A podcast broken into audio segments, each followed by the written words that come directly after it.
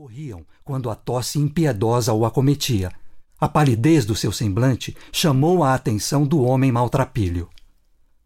O senhor não está se sentindo bem? Não se preocupe. É apenas um mal-estar passageiro, nada que um simples pedaço de pão não possa resolver. Está com fome? Estou. O maltrapilho olhou-o com ar de piedade e, rebuscando o interior da encardida sacola de pano, retirou um naco de pão velho e o estendeu em direção ao faminto, dizendo: Tome, coma, lhe fará muito bem. Também lhe darei água, disse ao destampar um vasilhame que trazia pelo meio o precioso líquido. Com mãos trêmulas, Castro segurou o pão e, depois de deixar transparecer no olhar um misto de cisma e gratidão, entregou-se esfaimado ao alimento revestido de bolor. Ao longe, os relâmpagos riscavam o céu de ébano e o prenúncio da borrasca provocou a aproximação maior entre os dois desterrados, que, recostados um no ombro do outro, adormeceram sentados. Antes de amanhecer, o maltrapilho e o andarilho, já semi-despertos, ouviram vozes que vinham do lado da cidade. Levantaram-se parcialmente, recostando-se ambos na fria pilastra.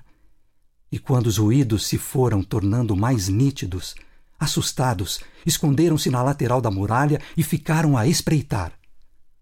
Se forem policiais, me embrenharei na mata, sussurrou Castro, olhando de soslaio para o maltrapilho que, em razão do tremor, apenas balbuciou algo que o outro nada entendeu.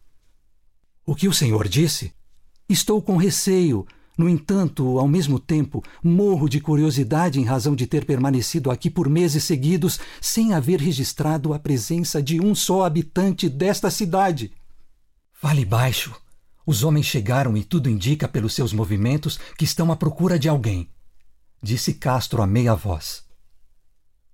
Será que aqueles malditos me denunciaram assim que foram pegos? Esteja certo disso, afirmou Castro ao morder o lábio inferior. Mas a minha presença aqui, por certo, eles ignoram, pois mal acabei de chegar. O que o senhor quer dizer com isso?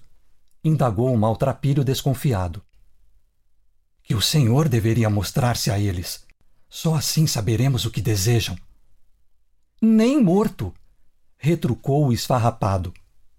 Também tenho dívidas com a justiça e não quero arriscar-me.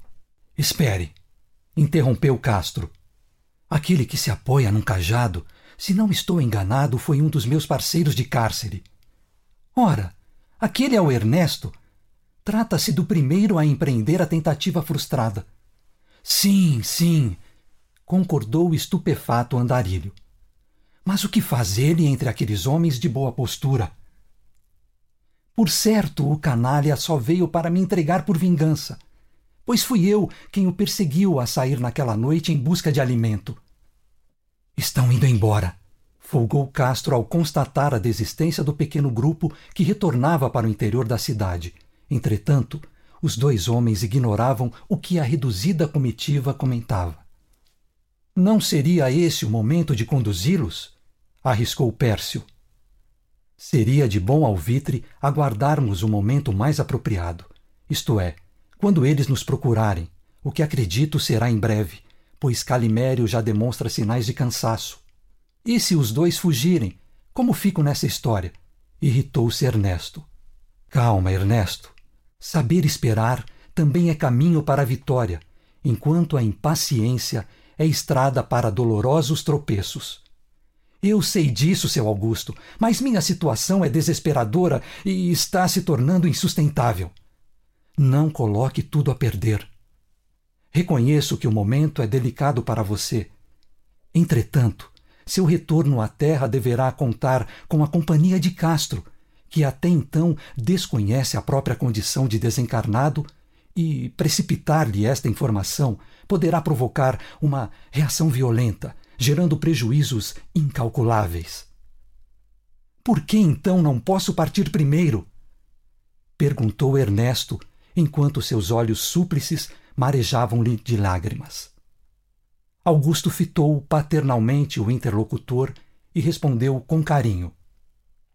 Vocês escreveram juntos na terra uma dolorosa história em corações que sofrem até hoje efeitos amargos.